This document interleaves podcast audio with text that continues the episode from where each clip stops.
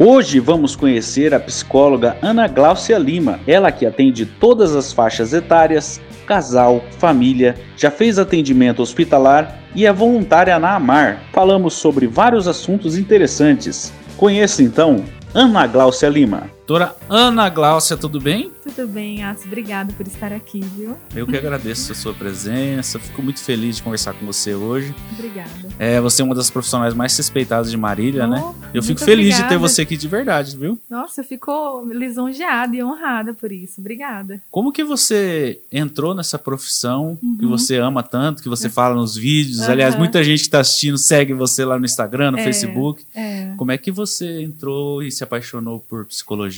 Pois é, você sabe que eu fiz. Eu, eu entrei na faculdade de pedagogia, né? Eu entrei aqui na Unesp. Porque meu pai falava, eu falava pro meu pai, eu queria ser psicólogo. Ele falava assim: não, para você ser psicólogo, você tem que pagar a sua faculdade de psicologia. Então você vai ser professora, aí você vai trabalhar e pagar a sua faculdade. Legal. Aí eu entrei em pedagogia, mas eu não gostei, eu não me, sabe, não, não me adaptei na faculdade, saí da faculdade, aconteceram várias coisas na minha vida. Depois, com 28 anos, aí eu voltei para Marília e entrei em, psicologia. O meu namorado, ele me incentivou muito. Eu comecei a namorar com ele, eu não fazia faculdade. E aí ele falou: não, você vai fazer, você tem um sonho de fazer psicologia, você vai fazer. Me levou até Garça, fiz a, a vestibular lá e entrei em Garça, psicologia lá na FAEF. Eu sempre quis fazer alguma coisa que eu tivesse flexibilidade de horário Sim. e que eu pudesse ajudar as pessoas. Todo mundo entra na psicologia, ah, eu quero ajudar as pessoas, não? Então eu quero me conhecer. Mas eu tinha essa questão de ajudar as pessoas, pensei em serviço social, mas aí não batia com flexibilidade de horário, sabe? E aí então, eu pesquisando, eu já fazia um trabalho na igreja, né, de ajuda às pessoas, de escuta e tudo mais.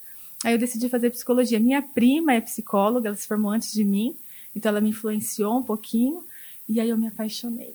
Me apaixonei no primeiro ano pela faculdade. Você então começou a trabalhar de verdade, seguiu os passos que seu pai disse? Uhum. Deu certo? Então, eu não fui professora, Hum. eu deixei a faculdade, falei para ele que eu não queria. E aí eu fui seguindo outros caminhos, trabalhando em outros empregos, eu casei, fui embora. Aí eu me separei, voltei para Marília e ingressei em psicologia.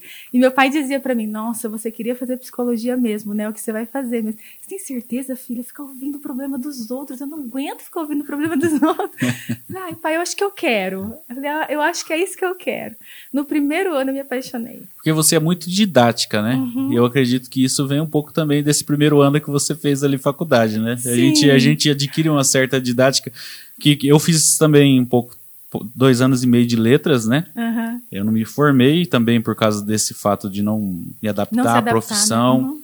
Quando começou o tal do estágio, eu percebi que eu ia surtar, ia Aham. matar um aluno. Eu falei, acho melhor eu não fazer Acho isso. que não é interessante. É, acho melhor eu não entrar para esse ramo da criminalidade, né?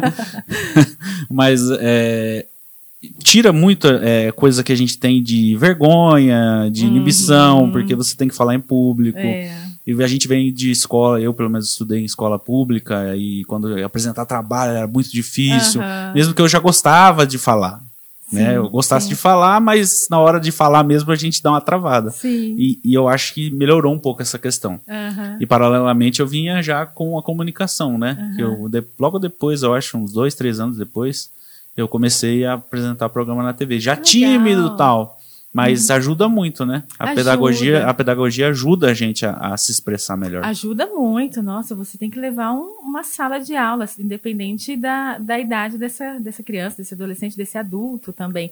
Eu tenho uma questão muito, a gente na nossa família, né? Sim. É, a gente tem uma, uma é, influência muito grande da minha mãe.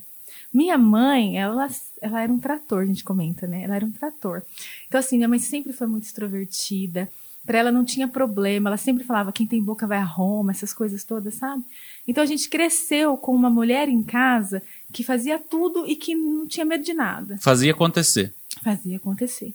E ela mostrou isso pra gente. Então, eu e meus irmãos, a gente, a gente é um pouco assim. A gente é um pouco workaholic, né? Então, a gente tem que dar uma seguradinha, Aham. porque senão a gente acaba extrapolando também. Mas a gente, a gente acabou tendo essa influência dela, sabe? E o meu irmão é músico, né? E aí eu dei uma cantadinha na banda dele de vez em quando. Ah, então é, já saiu Sabe, a tem todas vergonha essas ali. coisas assim, né? Então, o meu irmão Ivan, ele é cientista, ele é professor. Então, a gente tem meio que essa veia um pouco mais extrovertida. A gente não tem tanto medo de exposição, Sim. né? Então, isso não nos amedronta muito. Nós temos nossos medos, né? Mas isso é uma coisa tranquila pra gente. Acho que pra nossa família, sabe? Como é que você enxerga aí, falando do seu irmão, a ciência no Brasil tá um pouco difícil de da gente ter uma, um diálogo, né? Eu acho que ele sofre muito, né? Ah, sim, é, é muito frustrante e decepcionante, né? É, é interessantíssimo, ele é cientista na NASA. E é interessantíssimo o quanto que lá fora ele tem um reconhecimento, Sim. né? E aqui não tem muito nem espaço. Não falo nem de reconhecimento porque não tem nem espaço, né? Então, é, é muito complexo tudo isso. Ele recebe muitas mensagens, né? Muitos porquês e muitas necessidades de validações de pensamentos e de pseudoteorias, né? E é muito complicado, porque às vezes ele precisa ficar ensinando o beabá de novo para as pessoas. Por exemplo, as pessoas que estão à frente de alguns movimentos e organizações não são cientistas, então não sabem qual que é o processo para você validar uma teoria, validar um medicamento, validar alguma coisa, né? Então, às vezes, são pessoas entendidas de algumas áreas, mas que não são cientistas, que não entendem todo o processo. Infelizmente, a gente está vivendo esse caos da ciência e está meio tudo muito superficial demais, né? É, Vale tudo, né? é, eu acho que assim, o, a- acho que o Brasil ele precisaria investir bastante em ciência, em educação. Sim. Ele sempre fala isso. Todas as pessoas que vão ao poder, eles levam esse slogan, né? De investir em ciência Eles e falam que educação. vão fazer, mas não fazem. Hoje, agora, numa pandemia, que era para a gente ver isso acontecer, não acontece por diversas questões. Tudo político. Né? Não, não acontece. Nenhuma é outra coisa, tudo é político. Exato. Ele hoje ele é professor remoto em faculdades lá dos Estados Unidos, da Califórnia. Ele é uma pessoa. Ai, eu queria que você tivesse a oportunidade de Quando ele conversar vier com pra cá, eles. ele- É, eles são incríveis, os meninos. Eles são muito humildes. Acho que uma vez que ele veio aqui pra Marília, ele foi lá na TV Marília, eu trabalhava lá na época. Ele foi, acho que ele foi. Não lembro que programa, mas ele até levou algumas coisas da NASA para mostrar. Eu não sei se foi do Marcos Vinícius, se foi da É. Lenisa, não lembro, mas É. ele foi É. em algum programa deles. E ele, ele, ele passa a ciência e o conhecimento dele pra gente, assim, numa roda, tomando um suco, que você entende perfeitamente, sabe? Ele é muito didático também. Sim. Então, ele tá nessa situação frustrante, né? Decepcionante com algumas coisas. Enfim. Eu fico imaginando porque, assim, na sociedade que nós vivemos hoje, a gente discute muito o lugar de fala das pessoas, né?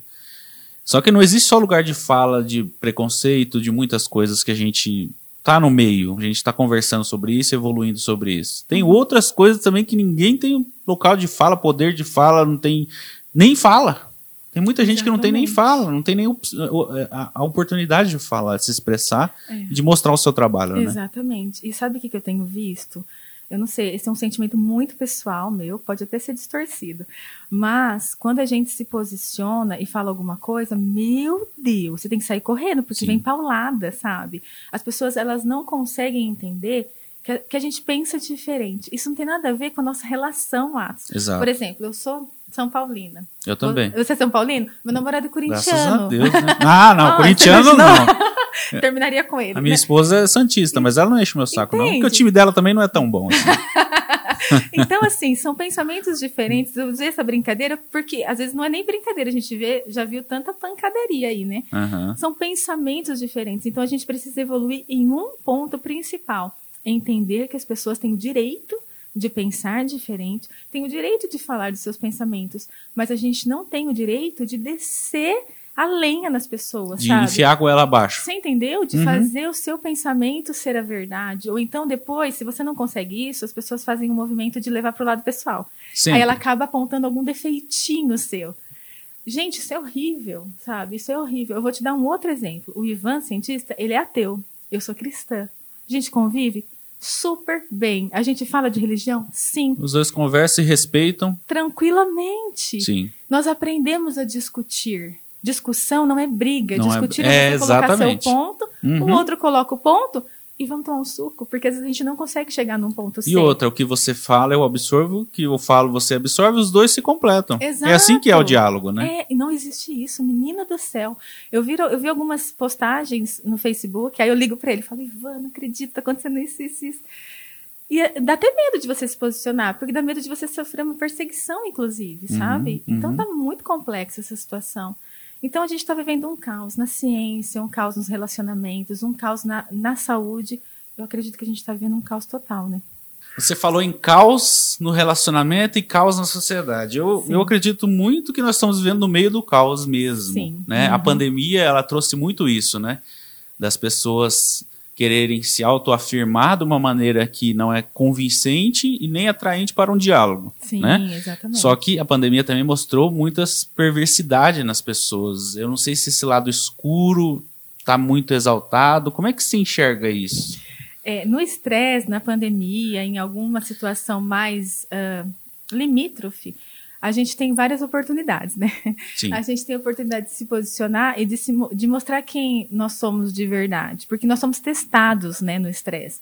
Então, às vezes, a pensabilidade, ela perde um pouco o espaço, porque a gente é impulsivo, a gente é reativo, Sim. e aí a gente acaba mostrando de fato quem, quem a gente é. O que, que a gente pensa? Não adianta a gente tentar passar uma maquiagem e ir lá e. Sim. Não, a gente acaba falando e acaba sendo. Isso é bom, por um ponto, porque mostra de fato o que a gente precisa melhorar, mostra de fato a nossa estupidez, muitas vezes, né? Sim. Mas, por outro lado, a gente precisa também tomar muito cuidado. A gente precisa se olhar. A gente precisa olhar o que, que a gente precisa melhorar nesse sentido, porque realmente a pandemia ela tem, trazendo esse, tem trazido esse problema nos relacionamentos.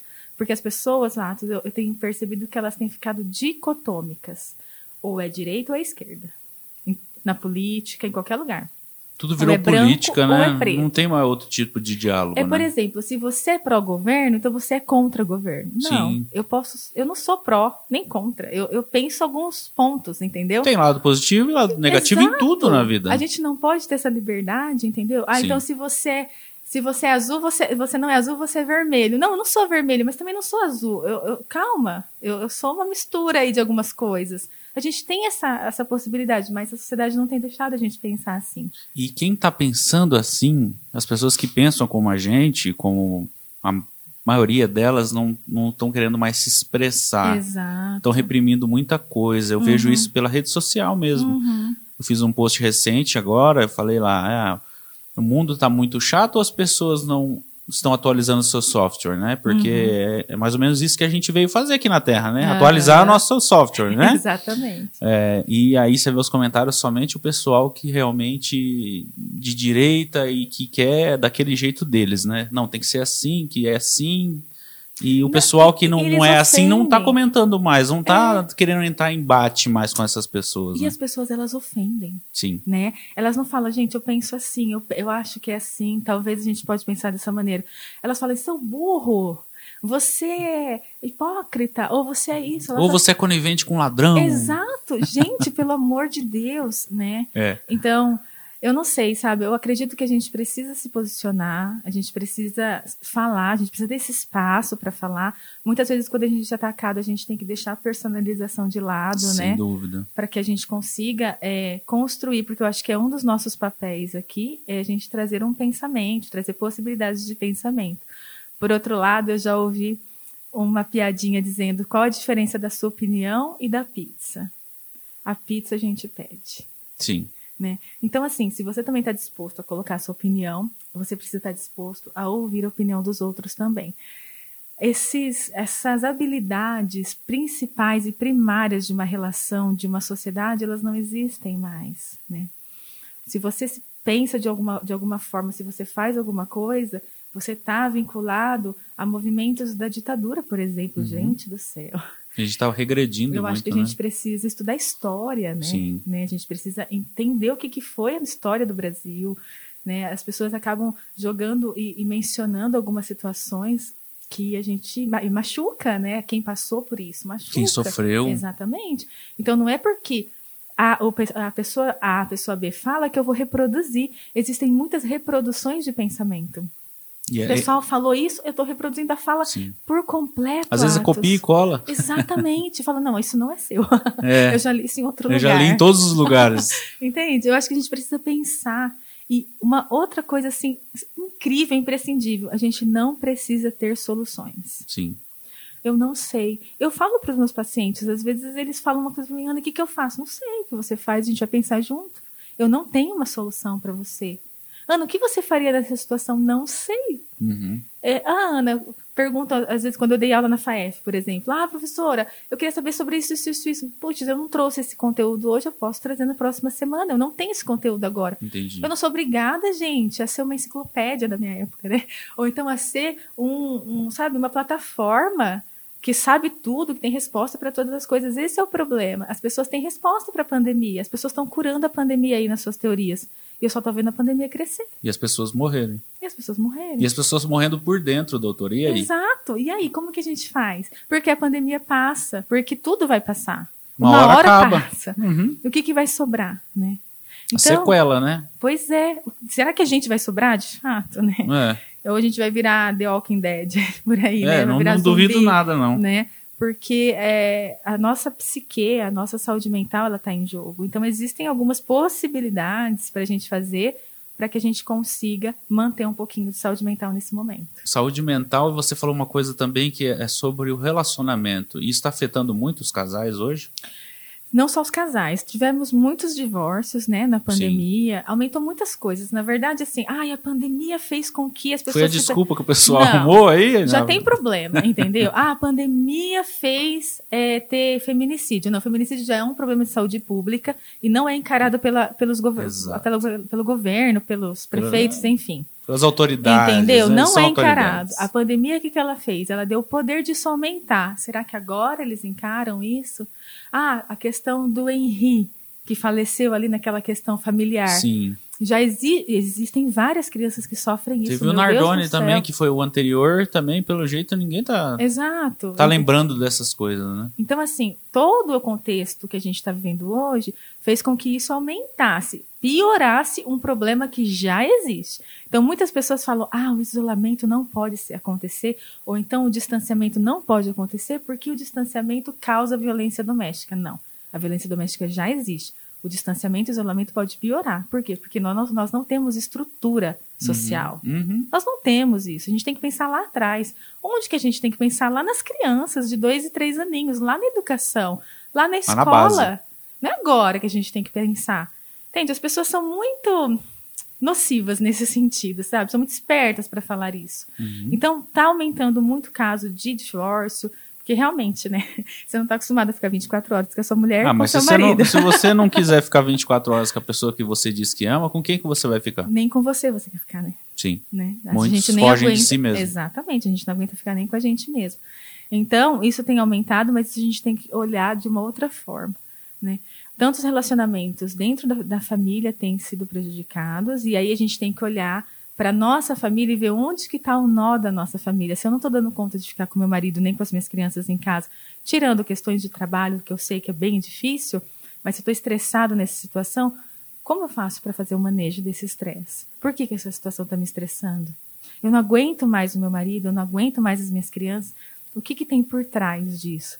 É só realmente a questão do salário, de não estar conseguindo trabalhar, ou tem outras questões por trás? Porque essa questão a gente entende. Não é fácil você trabalhar do lado de uma criança. Eu entendo perfeitamente, eu acho que realmente o isolamento, o distanciamento e essa questão do home office tem afetado muito. Mas a gente tem que olhar outras coisas também que têm afetado nessas relações, que são às vezes os nossos intuitos de estar ali, né? As nossas verdades de estar ali. E agora, principalmente as relações interpessoais. Muitos. Muitos amigos estão se desfazendo. Muitas amizades estão se desfazendo por conta de pensamentos dicotômicos. Muita gente. Bom, doutora, é, a gente está falando sobre coisas psicológicas na pandemia e acredito que você pode enfrentar um certo preconceito e julgamento de pessoas que acreditam que a gente sabe tudo, né? Se- A sua profissão, eu acho que é um pouco disso, né? É, As pessoas querem que você resolva os problemas dela e que você seja tudo o que ela precisa. é. Você sofre, tem essa visão, como é que você, como profissional, como pessoa, né? Porque tem as duas coisas, né? sim. Você sofre muito com isso? É, as pessoas acabam projetando na gente uma necessidade de formar opiniões, né? O que, que você pensa a respeito. Eu ouvi de uma pessoa próxima minha, é, de uma situação, e ele falou assim: o que, que você pensa sobre isso? Eu falei: olha, várias coisas, mas eu preciso formular melhor para expor. Nossa, você tinha que ter a resposta na ponta da língua. Sim. Eu falei, tenho mesmo. Primeiro que eu tenho que é uma distorção cognitiva, que a gente não tem que nada. Se uma pessoa vira para você e fala, ah, você tem que fazer isso. Não, ela está projetando algo dela em você. Eu não tenho que fazer. Eu vou fazer aquilo que eu acho que eu devo fazer, que eu preciso fazer no momento que eu quiser e da forma que eu quiser. Eu não tenho que nada. Então as pessoas elas acabam querendo colocar a gente na linha de frente de Sem algumas dúvida. coisas, entendeu? Sem dúvida. Eu sinto um pouco disso. Às vezes eu sinto um pouco dos pacientes ah, projetando algumas, algumas saídas em mim, mas eu tenho uma forma de trabalhar, eu acho que é um pouco diferenciada, sabe? Os meus pacientes eles têm um acesso muito grande a mim, né? Eu tive várias perdas nos últimos anos. Aliás, eu tive duas perdas nos últimos anos, né? Da minha mãe e do meu pai. Todos os meus pacientes passaram por isso junto comigo. A maioria dos meus pacientes foram no velório, para você ter uma ideia. Uhum. Eu, tenho, eu tenho um paciente médico que ele foi no velório da minha mãe e eu falei: agora você precisa me ajudar. agora é você que precisa me ajudar. Sim. E ele falou: tô aqui para te ajudar. Então, eu tenho uma relação assim. Então, a projeção deles, dos meus pacientes, eu acho que elas são menores, porque eu deixo isso muito psicoeducado. Porque eu não salvo vidas, não, eu não. Eu, eu, eu ajudo as pessoas a pensarem fora da caixa. É isso. Porque a minha terapeuta me ajuda a pensar fora da caixa. Ah, você tem terapeuta Opa, também. Acha que não. Ah, achei que o psicólogo se virava sozinho dentro da própria cabeça. Eu vi esses dias um post no Instagram, uma pessoa falando assim: vou ensinar você a ser seu autoterapeuta. Eu falei, Deus me livre e guarde, eu não quero ser meu autoterapeuta, não. É melhor não. Não ativa a bomba, não. Não existe isso, não É tem verdade. como, porque a saúde e a terapia está na relação que você faz com o outro. Não tem como você fazer uma relação com você mesmo na frente do espelho. Na frente do espelho você vai se maquiar, mas fazer relação com você não dá, né? Dentro de uma terapia, obviamente. É claro que você reavalia seu dia, analisa seu dia, mas profundamente como uma terapia, não. Então, eu fazia um tempo que eu não estava fazendo terapia. Depois das minhas perdas, eu voltei na minha terapeuta e pedi ajuda, né? Pedi arrego para ela. Mas eu sei que ela também não, sal não me salva. Ela me ajuda a pensar fora da caixa. As minhas solução, soluções, as minhas respostas estão dentro de mim. Sim. Eu só tenho, às vezes, dificuldade de acessar. Então, por isso que eu preciso dela, por isso que os pacientes precisam de mim, dentro desse mecanismo. Mas não são eles, não. Quem projeta as coisas em nós, num comunicador, num profissional da saúde, num médico e tudo mais, são as pessoas que projetam as suas angústias que estão fora do meu consultório, às vezes até fora do seu círculo de amizade. Sem dúvida. São pessoas que querem colocar a gente numa frente de batalha, Aham, entendeu? aham. Querem ver o circo pegar fogo. Eles gostam disso. Exatamente. E a gente tem que tomar cuidado com isso, e a gente tem que estar tranquilo para dizer, meu amigo, eu vou me posicionar, eu não vou me posicionar. Minha opinião é essa, tá tudo certo em relação à nossa vida, vamos tomar um suco juntos, tá tudo bem. Mas minha, meu- minha opinião em relação a isso é essa. É assim que eu penso. E agora a gente vai falar. O nosso programa vai render tanta coisa, depois vai ser bacana, viu? Se eu ficar persecutória, eu falo para você. Tá, beleza. É, eu acredito que a, a pandemia ela fez a gente refletir sobre algumas atitudes, né? Atitudes nossas, atitude do próximo, é, atitude de quem está próximo e a questão da máscara. Eu acho que trouxe um pouco essa, essa discussão Uhum. de a gente não pensar no próximo, a gente não cuidar do próximo, que nós vivemos uma cidade muito cristã, Uhum. né, a maioria. Uhum. É, só que os cristãos hoje eles estão muito rebeldes na causa, né? Uhum. Porque é um sinal de respeito, é um cuidado, é isso que a gente aprende, né? Uhum. Desde pequenininho. No seu caso, nós dois aqui somos cristãos, mas de religiões diferentes, porém cristãos, Uhum. né?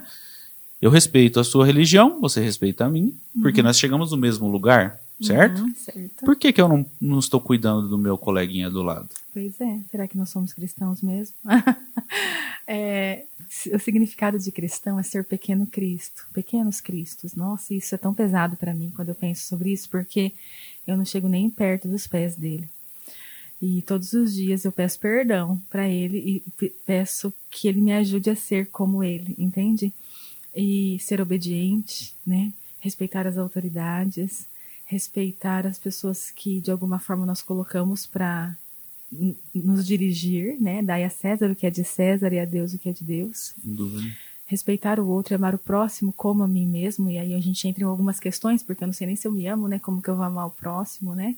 Virar o rosto para levar o outro tapa, isso não é ao pé da letra. Muitas vezes virar o rosto para levar o outro tapa é realmente você entender que a pessoa pensa diferente de você e você não levar isso ao pé da letra e você não levar isso para você e falar, ok, você tem o direito de pensar diferente. Sim. E tudo bem. Ah, a gente é obrigado a chegar num ponto C. Eu penso A, você pensa B, a gente tem que chegar num consenso. A gente não é obrigado a chegar num consenso. A gente é obrigado a conviver juntos. A estar juntos e bem. Isso sim. Se a gente não conseguir fazer isso, não tem problema de você seguir para a direita e eu para a esquerda. Uhum. Tem uma passagem bíblica que eu falo, nossa, eu falo direto dela por conta dessas relações. É, Abraão e Ló. Eles eram tio e sobrinho, né? E eles tinham um, um terreno lá, um campo, enfim. Eu não sou teóloga, né? Mas tinha um lugar lá. E aí ele, eles tiveram uma discussão e Abraão virou para Ló, ou Ló virou para Abraão, mas eu acredito que foi Abraão que virou para Ló e falou assim: escolha um lado da terra. Aí Ló escolheu a esquerda. Ok. Ele é sobrinho. petista, então. é. ok, sobrinho, eu vou escolher a direita. Viva bem a sua vida, dê um abraço e vai. Sim. Entendeu? Isso também é a base do perdão. Perdão também é isso. Perdão, eu te perdoo, eu sei que você errou e tudo mais. Eu consigo conviver com você? Ótimo, muito bom. Não consigo? Querido, siga a sua vida e eu sigo a minha. Mas sem mágoa e sem ressentimento. Alguns ensinamentos de Cristo que a gente não vê hoje, Atos. A gente não vê. Não vê. Não, a gente está vendo, talvez, o que eu estou vendo muito é o movimento é, vá para fora, saia para a igreja, saia para fora e vá e clame lá fora e grite lá fora. Isso me lembra muito fariseu, né? E grite lá fora e ajoelhe lá fora e requeira seus direitos e não sei o quê. E aí me vem uma passagem bíblica também que fala: o seu pai que está em secreto te ouvirá em secreto.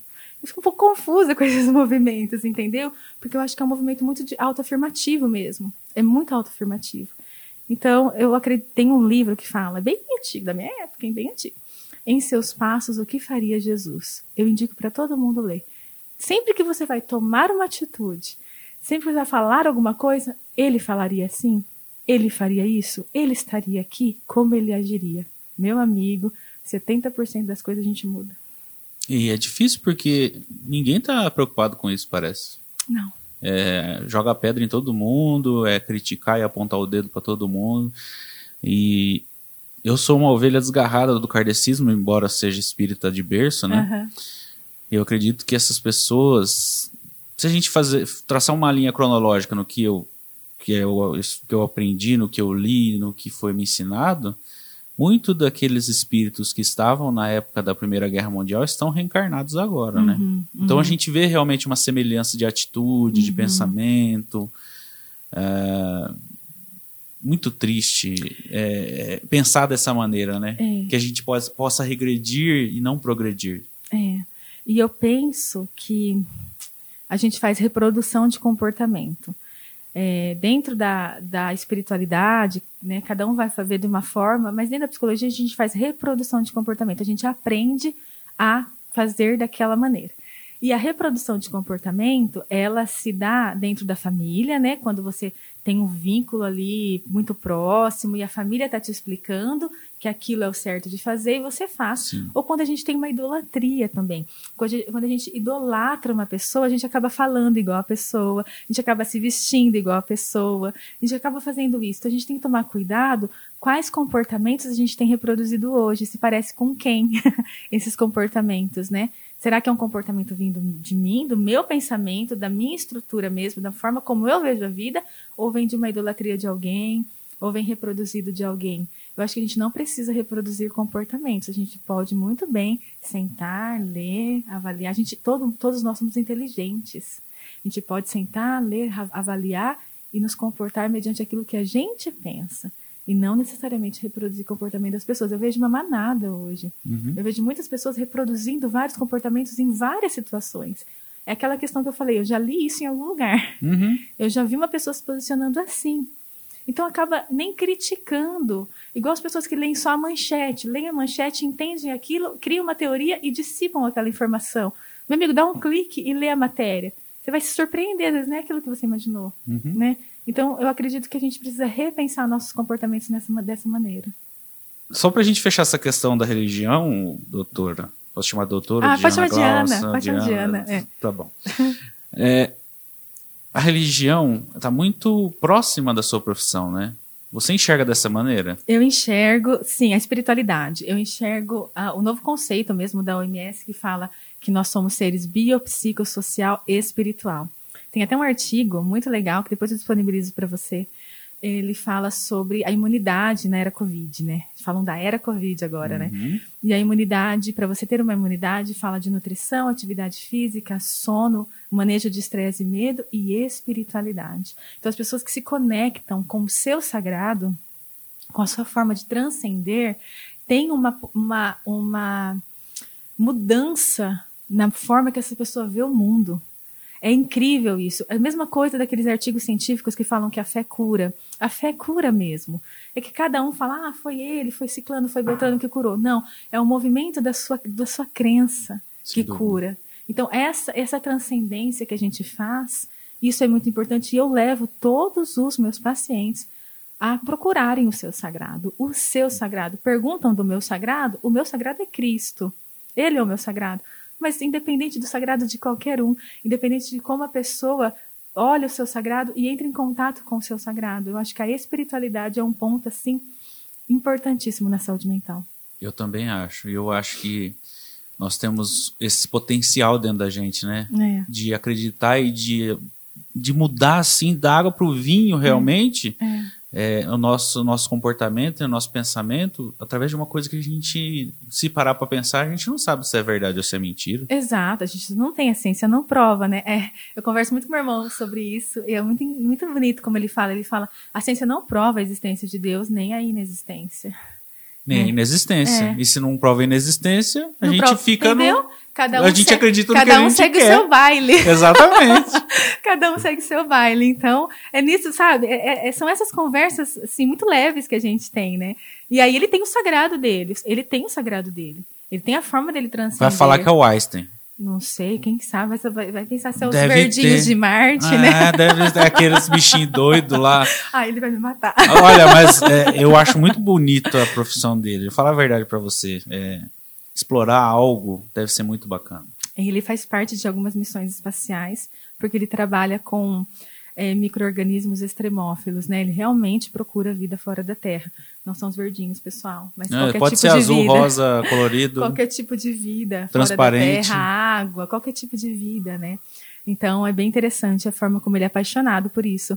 Então ele também, o que acontece quando a gente, a maioria das religiões, né, dessa forma de você transcender e buscar o sagrado, ela se conecta com val- valores sociais, amor, respeito, empatia. A maioria das religiões se conectam com esses valores. Uhum. Por isso que às vezes, com as pessoas que são mais espiritualizadas, são pessoas que conseguem se resolver nas relações melhor, conseguem não personalizar, conseguem, sabe, olhar além do comportamento, porque a própria religião prega tudo isso, prega esse amor, né?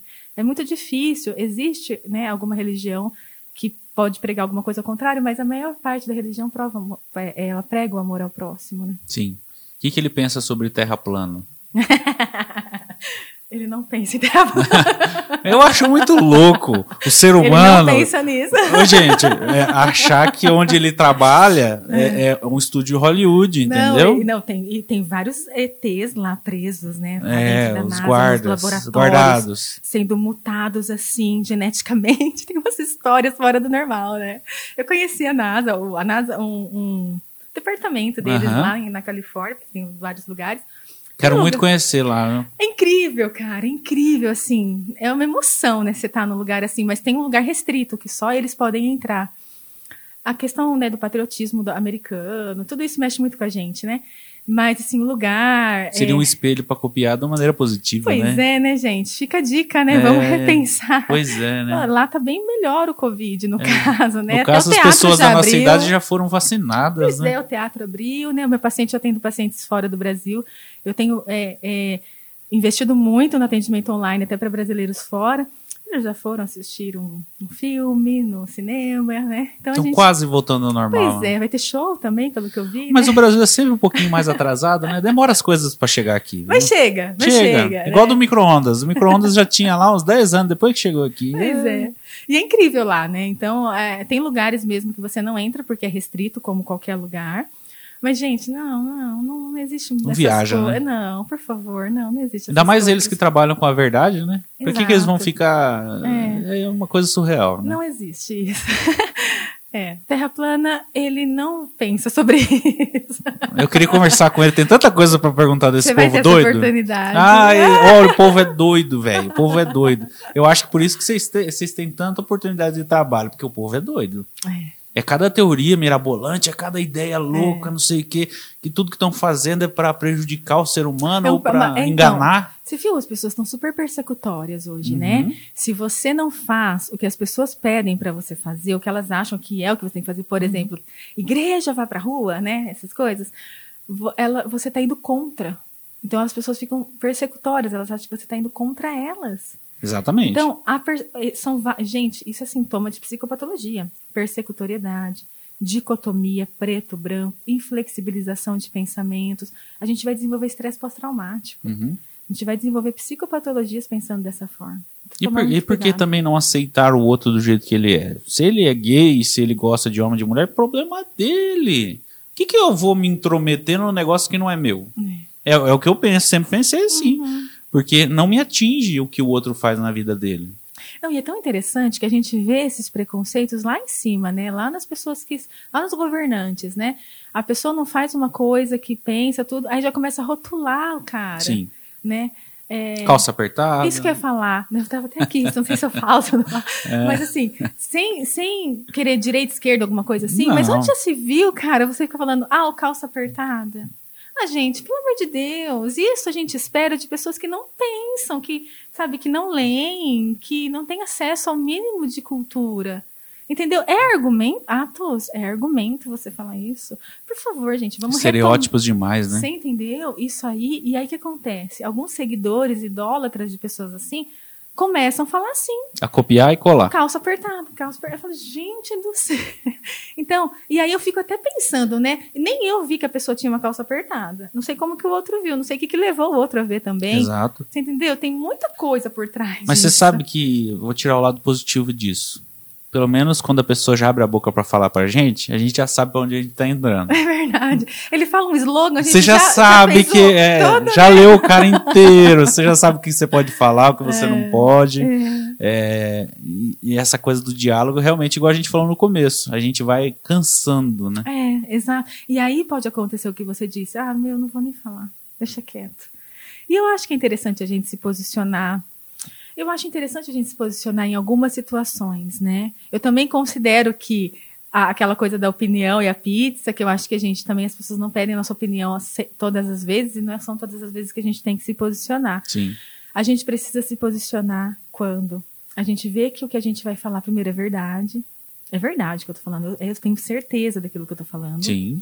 Segundo, vai ajudar alguém, né? Vai proporcionar um, dá possibilidade de mudança de pensamento, vai ajudar, vai agregar. E terceiro, não estou machucando ninguém com uhum. isso, sabe? Então, uhum. como que eu falo? Eu falo várias coisas, eu falo de várias maneiras a mesma coisa. Eu tenho que avaliar como eu falo isso. Então, você passa por essas peneiras, parou em alguma coisa? Não fala, meu amigo.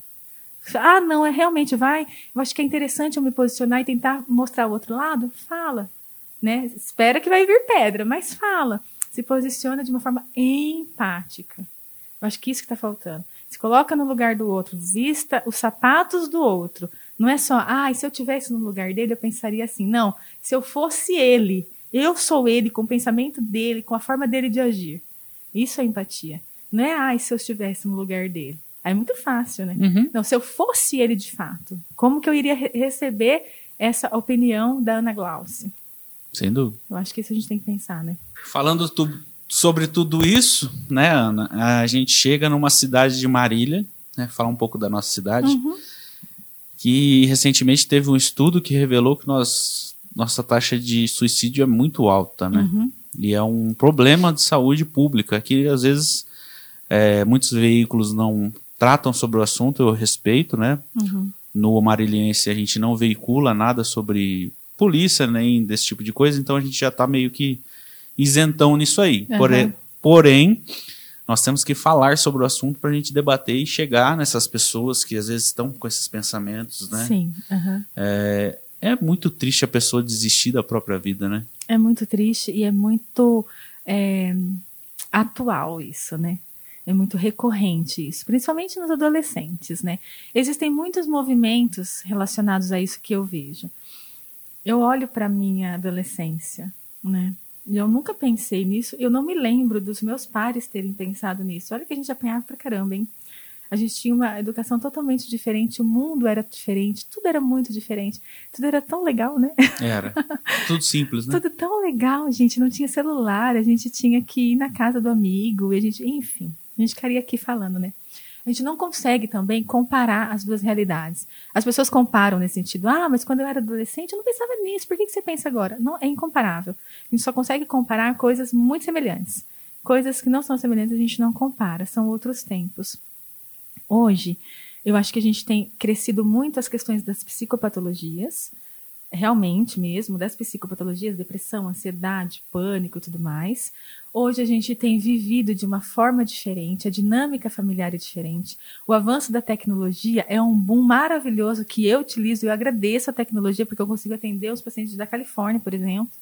Eu consigo uh, uh, ter muito uh, ganho com isso, só que o avanço da tecnologia trouxe para a gente também é, muitas coisas nocivas, né? As pessoas se comparam demais nas redes sociais, as pessoas pregam demais coisas que não existem e a gente acaba julgando. Eu já ouvi uma psicóloga colocando isso.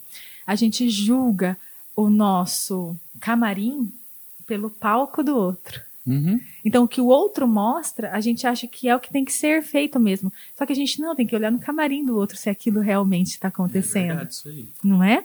Então, a gente acaba julgando. Por exemplo, se uma pessoa coloca lá nas redes sociais que é isso, é aquilo, que tá feliz assim, assim, e eu não tô, é muito complexo isso. É, então, é, é, a mesma coisa quando eu faço uma live e às vezes eu mostro pro pessoal como que tá meu escritório, né? As pessoas nem imaginam a bagunça que é para eu poder fazer uma live. É Exato. isso. As pessoas só veem a Ana lá na live, maquiada, tudo, mas não vê as maquiagens tudo jogada ali, correndo, entende? Então, a gente tem que olhar que nas redes sociais as pessoas mostram o palco. E a gente não pode fazer essa comparação. E hoje as pessoas fazem. Então, é um ponto do, do que, ah, nossa, fulano tá bem, nossa, fulano conseguiu isso, fulano conseguiu, e eu não consigo nada. Aí eu comparo. Uma das possibilidades que a gente vê da, do embasamento para esses pensamentos suicidas é a comparação injusta. Fulano é feliz e eu sou triste. Fulano tem isso e eu não tenho. Uhum. Entendeu? Então, Aham. um dos embasamentos para além das psicopatologias, psicopatologias graves podem desencadear isso. Mas essas comparações, a questão também da impulsividade, do capitalismo, eu quero tudo a um clique, então eu vou ter. Eu quero isso, eu tenho, eu quero isso, eu tenho. A falta de limite nas coisas, a falta daquele trabalho árduo, daquele agradecimento todos os dias por, aquilo que você está conquistando também, pode levar a, a essa desistência da vida, no sentido de que quando a gente vê no clique, a gente não consegue comprar mais, a gente não consegue mudar. Eu quero que fulano de tal namore comigo, vou apertar um clique. Aí ele não namora, porque ele não clique. E aí, como assim não namora comigo? Ele tem que namorar comigo. Uhum. E aí começa a acontecer um monte de problemas e de distorções cognitivas com as pessoas. Então, várias situações podem desencadear esses pensamentos. O que a gente precisa ver antes disso acontecer, Atos, a gente tem intervenções muito legais para pacientes suicidas, pacientes que pensam no suicídio, pacientes que estão com pensamentos como monitoramento de 24 horas, o HC está aí com a psiquiatria, tem várias intervenções, só que a gente precisa agir antes disso, antes de chegar a esse pico. Por isso que a terapia em grupo, rodas de conversa na escola, um tempo que você para com sua família para conversar, aquela mágoa que você sente do seu irmão, aquela raiva que você tem do seu irmão e que você vai guardando, senta com ele e chama para conversar, resolva esses problemas, esses probleminhas, se eles não forem resolvidos, eles vão somando, somando, somando e podem desencadear em alguma coisa. Uhum. Então a gente tem que ó, agir antes disso. Ah, mas Ana, não é todo mundo que tem condições de ir para psicoterapia. Eu entendo perfeitamente. Por isso que eu digo, faça uma roda de conversa, Converse com a sua família. Né? Quem tem filhos, adolescentes em casa, faça a hora do livro, a hora da, do bate-papo, uma rodada de gratidão, uma rodada do que, que não está sendo legal. Sabe, uma rodada das cartas. Eu tenho uma família que faz uma rodada das cartas na mesa, dá um pau. É o paredão, é o negócio lá do. o Big Brother. É, exatamente. Só que eles têm que terminar, assim, é muito legal. Eles fazem a rodada das cartas na mesa. Acho que é semanal que eles fazem. É o jogo da discórdia, não é o paredão, Gente, é outra coisa. Aí, só que eles têm que terminar com um elogio. O que tá, eles sempre terminam. Tem uma regra, então. Tem uma regra. Fala tudo o que você acha. Ah, eu acho que você fez isso essa semana, que você é isso. Não, você solta os cachorros. A pessoa tem que guardar. Tem que, tem que segurar aquilo. No momento tem dela, que ouvir, ela né? E absorver também, né? No momento dela, ela vai falar. Ela vai ter um momento de falar. Acabou aquilo ali, as pessoas vão ter que falar algo bom uma das outras. Alguma coisa engraçada, alguma coisa boa. Tem um, uma família até que faz uma oração depois e comem alguma coisa, sabe? Então tem isso. O que, que eles fazem? Gente, eles não deixam as coisas crescerem dentro deles. Sem dúvida. Entendeu? As, os problemas crescerem. E eles colocam para fora. Uhum. Então, tem vários movimentos que a gente consegue fazer em relação a isso. Marília, infelizmente, é uma das cidades onde a gente tem visto mais casos de suicídio. Né? A pandemia, ela veio e deu um boom em tudo isso. A gente está falando só da pandemia, isso não quer dizer que esses casos não estejam acontecendo. Tem as questões das subnotificações também, que a gente não tem acesso aos casos de verdade, então a gente acha que é até mais do que a gente tem de de contato, mas nós temos as possibilidades para reverter isso. Então, não necessariamente vamos para o psiquiatra ou para a psicoterapia, vamos fazer coisas que os nossos pais, avós faziam lá, que era a hora do café da tarde, chá das cinco, né? Não tinha celular, a gente ia era caminhar. Era muito saudável, né, a vida, A né? gente ia brincar com as crianças na rua. Eu vejo isso aqui, por exemplo. Gente. Aqui onde a gente grava hoje era a casa da minha avó, né? Então, Então a gente sempre se reunia para tomar café aqui. Então é, são as lembranças que a gente vai trazendo realmente desse, dessa cultura que não existe mais. não existe. É cada um no seu celular, é cada um no seu quarto, é cada um na sua vida. Tem uma paciente muito linda, querida minha, que ela falou assim para mim um dia, falou, Ana, tô trabalhando demais, mas eu tô fazendo minhas contas e eu vou eu tirar algumas coisas, algumas regalias, aí vou esperar pagar umas contas no cartão e vou trabalhar menos. E vou diminuir meu padrão de vida. O que, que você acha disso? Quase que eu choro, né? Falei, eu acho o máximo. Por que, que você quer fazer isso? Porque eu quero ter mais tempo. Ah, eu quero caminhar no, no eles têm uma praça ali, eu quero caminhar na praça, eu quero fazer isso, eu quero visitar minha família, eu quero fazer Tem mais nada, tempo para si, né? eu quero ler um livro. Para isso, Ana, realmente vai diminuir meu padrão de vida, mas tudo bem. Não tem problema. Pra, Então- gente, pra gente se sentir bem, não tem padrão de vida. Não existe. E a internet e as comparações injustas mostram isso, Atos. Uhum. Ah, fulana de tal, uma ex-BBB aí, ela comprou uma casa de não sei quantos milhões. Ela fez não sei o que lá. E, te- e as pessoas acabam. Todos nós, eu fico, nossa, eu queria uma casa dessa. Quem não queria, é besta quem não queria, né? Mas aí eu volto e falo, calma, eu preciso disso. O que, que eu preciso? Qual que é o preço que eu vou pagar para isso? A gente precisa repensar. Nós precisamos urgentemente fazer uma lista de valores. O que é importante para mim? O- com, com o que, que eu não vivo sem? Uma lista de valores. Ah, é importante para mim estar com a minha família. Importante para mim, importante de verdade, não aquilo que eu queria. Eu queria um iate, mas isso é importante para mim? Não, importante para mim é estar com a minha família, é estar com os meus sobrinhos, é descansar, passear com as minhas cachorras, é ler um livro. Então, eu sigo a minha vida baseada na minha lista de valores.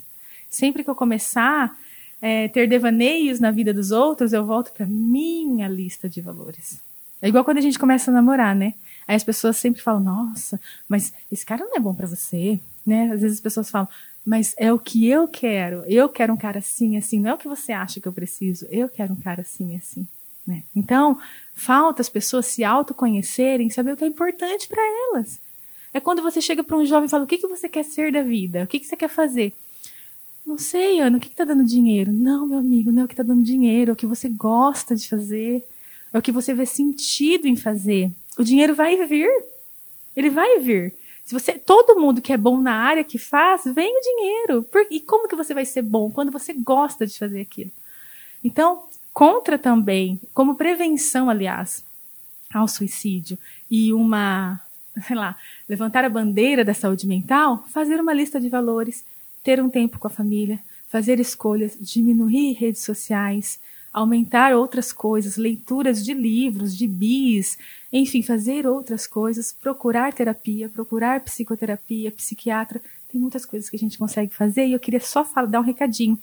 Psicóloga Luciana Randa, aqui em Marília, ela tem um grupo de prevenção aos suicídios. Então, se a pessoa quiser entrar em contato com ela nas redes sociais, é psicóloga Luciana Randa. Depois eu mando para você A gente também. bota na descrição. É, ela tem um grupo, ela trabalha bastante com essa questão. Nós temos a CVV, que é incrível, também que as pessoas podem entrar em contato. Depois tem um monte de contato também que você vai disponibilizar, né? Vamos deixar tudo na descrição.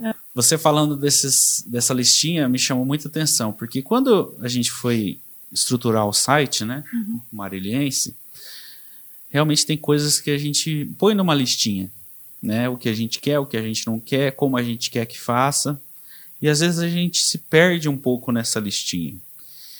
E eu sempre tive dentro de mim é, uma comunicação sadia, ela tem que abrir mão de muitas coisas. Por isso eu escolhi o site ser dessa maneira. Uhum. Mesmo todo mundo indo contra e falando que eu estava errado, eu acredito que nós da comunicação levamos muitas coisas às pessoas, aos seres humanos, e as- eles absorvem muito das notícias e das informações. Eu tô feliz, tá? Com o site do jeito que ele está, do jeito que a gente plantou. Nós vamos fazer um ano daqui dois meses, né? E a gente se manteve fiel aos três pilares que a gente se propôs a fazer. É, inclusive você é uma das nossas colunistas, eu queria agradecer muito sobre o seu trabalho no site, é, é fantástico. As pessoas absorvem muito o que você escreve, eu acredito que essa didática que você traz é bem diferente, é bem legal Obrigada. e fortalece muito um dos pilares, né? Que é o, é o pilar que eu sempre quis trazer saúde para as pessoas, saúde para os leitores, né? Uhum. E enfrentei muitas batalhas, tá? Para chegar até aqui, porque nós vivemos nos os, os veículos de comunicação num todo, eles gostam, gostam não, eles sabem que dá certo o tipo de coisas que não faz bem. Uhum. Chama só que, ele- atenção, né? só que eles fazem, porque precisa fazer. E hoje eu vejo que dá certo fazer da outra maneira também. Como eu sempre quis fazer nos veículos que eu trabalhei, eu tenho a oportunidade de fazer agora no nosso, Uhum. né? Vamos, vamos fazer diferente? Vamos. Então vamos fazer diferente. Eu acredito nessa lista que você falou. Eu trazendo para mim, trazendo para o site, é, trazendo para essa roda de conversa que a gente tem semanalmente aqui também. É muito disso. É muito dos valores, é muito dos princípios, da educação que a gente teve e do olhar profissional. Sim. O olhar profissional também tem que ser diferenciado. Por que, que eu vou fazer igual o coleguinha do lado se eu posso fazer do meu jeito? E as pessoas que forem ler e se, e se informar através do nosso site, eles podem ter essa visão nossa de vida, É. essa visão nossa de, de, de, de informação mesmo. E absorver coisas boas ou coisas que não têm lado. É. Porque nós não temos lado Uhum. né? Façam isso realmente em casa. É. Faça isso no seu trabalho. Se você é empresário, faça isso na sua empresa. Vê se lá os três pilares que você prospectou no começo da sua empresa estão se mantendo até hoje.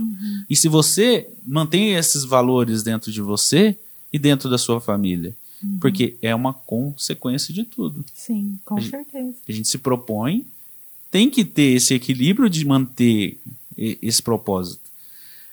A gente fala muito de tecnologia tal. Eu acho que tem uma parte dessa tecnologia que veio para somar muito na vida das pessoas e é isso que nós estamos fazendo aqui. Uhum. Né? Se não tivesse o YouTube, se não tivesse o Spotify, se não tivesse o site, nós não teríamos voz. Com certeza. Valorize também essa Com voz certeza. local, essa voz das pessoas da sua cidade, porque são pessoas que a gente encontra no mercado, Uhum. são pessoas que a gente encontra no centro, são pessoas que a gente vai no shopping, a gente vê essas pessoas, né?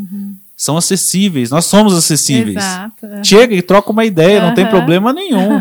Sempre falei isso desde o começo. Olha que eu tô na televisão desde 2008, hein? Uhum. E tem muita gente que ainda olha assim e não, não dá nem oi, né? Aham. Mas vamos mudar um pouco essa cultura. Exato. E eu quero agradecer de novo você Imagina. sobre a disponibilidade de estar aqui hoje batendo esse papo. É um papo muito gostoso, né? É, é uma, é uma terapia, né? É, Conversar é uma terapia, é, né? Falar, falar, ele é organizador. Ele organiza as nossas ideias. Eu falo para os pacientes, fale que o primeiro que está ouvindo é você, depois eu. Então, às vezes, tive um caso de uma pessoa que falou, falou, falou, falou, falou. Aí no final ele falou assim para mim, ai, muito obrigada, você me ajudou muito. E eu só falei, aham, aham, aham, só assim. Ele se ajudou. Ele teve um espaço. Ah, a gente não tem espaço para falar, né? Sim. Falar sem julgamento. Nossa, como a gente julga, até na nossa família. 24 Eu- horas. Nossa, eu me vejo julgando. Sabe, eu volto falando, não posso julgar. É um exercício. Volta no valor lá. É um exercício. É. Então a gente tem que ter esse espaço que a gente. As nossas crianças têm esse carro do Henri, esse caso do Henri. As nossas crianças têm que ter esse espaço de falar e a gente ouvir o que as crianças estão dizendo, né? Então todos nós precisamos ouvir o que nós estamos dizendo. A gente tem que ter esse espaço de comunicação. Então é muito bom estar aqui. Eu fico muito feliz também. Eu acho que é muito interessante a gente fazer essa lista de valores. E quando eu me vejo, eu já me vi, sabia? No início que eu comecei a trabalhar com redes sociais, eu já me vi assim, ai, fulano de tal tem tantos seguidores. O que, que ele está fazendo que ele tem tantos seguidores? Eu já vi, eu já me vi assim. E aí eu fiz um movimento assim, não, eu vou olhar para mim, o que, que eu quero fazer, né? Independente de quantos seguidores eu tenho ou não, o que eu quero fazer, a forma como eu quero fazer. Porque se a gente começa a olhar o que o outro está fazendo, todo dia tem uma coisa nova, né? Então você nunca vai ter uma essência, uma identidade, porque todo momento você vai estar mudando perto do que os outros estão fazendo. Exato. E a gente se perde, né?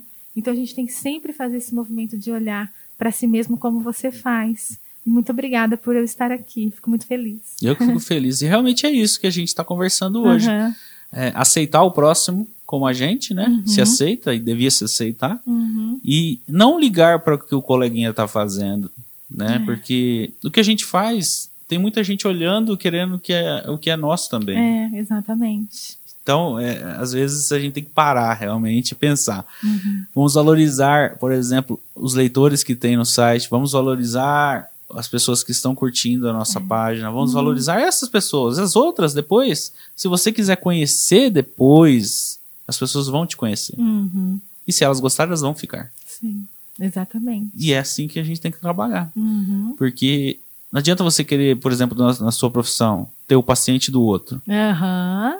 Aham. Não funciona assim, né? Deus me livre. E outra, e outra situação, às vezes o paciente ele fala, ah, eu não quero mudar, nossa, eu quero ah, mudar minha vida em uma semana. Aí eu sempre faço a analogia de um carro 200 por hora indo para São Paulo. Aí você esqueceu o seu celular. Você volta, você vira o, o volante rapidão e volta? Não, você para. Você olha para um lado, olha para o outro, engata a primeira. É isso que tem que fazer, né? Não sei se todo mundo faz isso. engata a primeira, volta devagarzinho Aham. toda mudança profunda, real, significativa, ela é feita step by step, devagarzinha, né? Com você conseguindo curtir toda aquela mudança. Então, tudo que a gente faz tem que ser muito verdadeiro. Não adianta a gente dar um boom, igual essas pessoas, elas têm um boom, às vezes, muitas pessoas elas têm um boom aí na mídia, daqui a pouco onde estão essas pessoas? Eu já ouvi dizer uma, algumas pessoas falarem para mim, o segredo de tudo na nossa vida é a constância não é a intensidade. O segredo de eu estar namorando há 13 anos é a constância. Alguém tá enrolando alguém Ops, aí, hein? Ops! Alguém tá enrolando alguém É a aí, hein? Não, a gente vai casar, né? Daqui Mas que a pressa gente tá se também. conhecendo. Ah, lógico. A vida inteira vai ser assim. Oh, meu Deus. É a constância, né? Não é aquele sentimento intenso, aquela paixão louca. Não, é o amor que é alimentado todo dia. Então, o segredo do sucesso é a verdade, profundidade e constância. Falou bonito, falou no final, deixou chique. Vamos convidar o pessoal aí para curtir suas redes sociais. Ah, sim. Eu tô nas redes sociais como arroba psicóloga Ana Gláucia Lima. Tô no Insta, tô no YouTube, tô no Facebook. E o pessoal que quiser entrar em contato comigo também sou super aberta, tô super disponível também, ah. Ela é disponível mesmo, viu, gente? Não é falando por nada, não. E tem a coluna dela semanal aqui no site. Você Exatamente. leia, viu? Porque tem bastante coisa que dá para absorver, muita coisa legal. Exatamente. Obrigado, querido. viu? Obrigada a você, adorei estar aqui. Eu que adorei a conversa e espero você no próximo papo. Com certeza. Obrigado.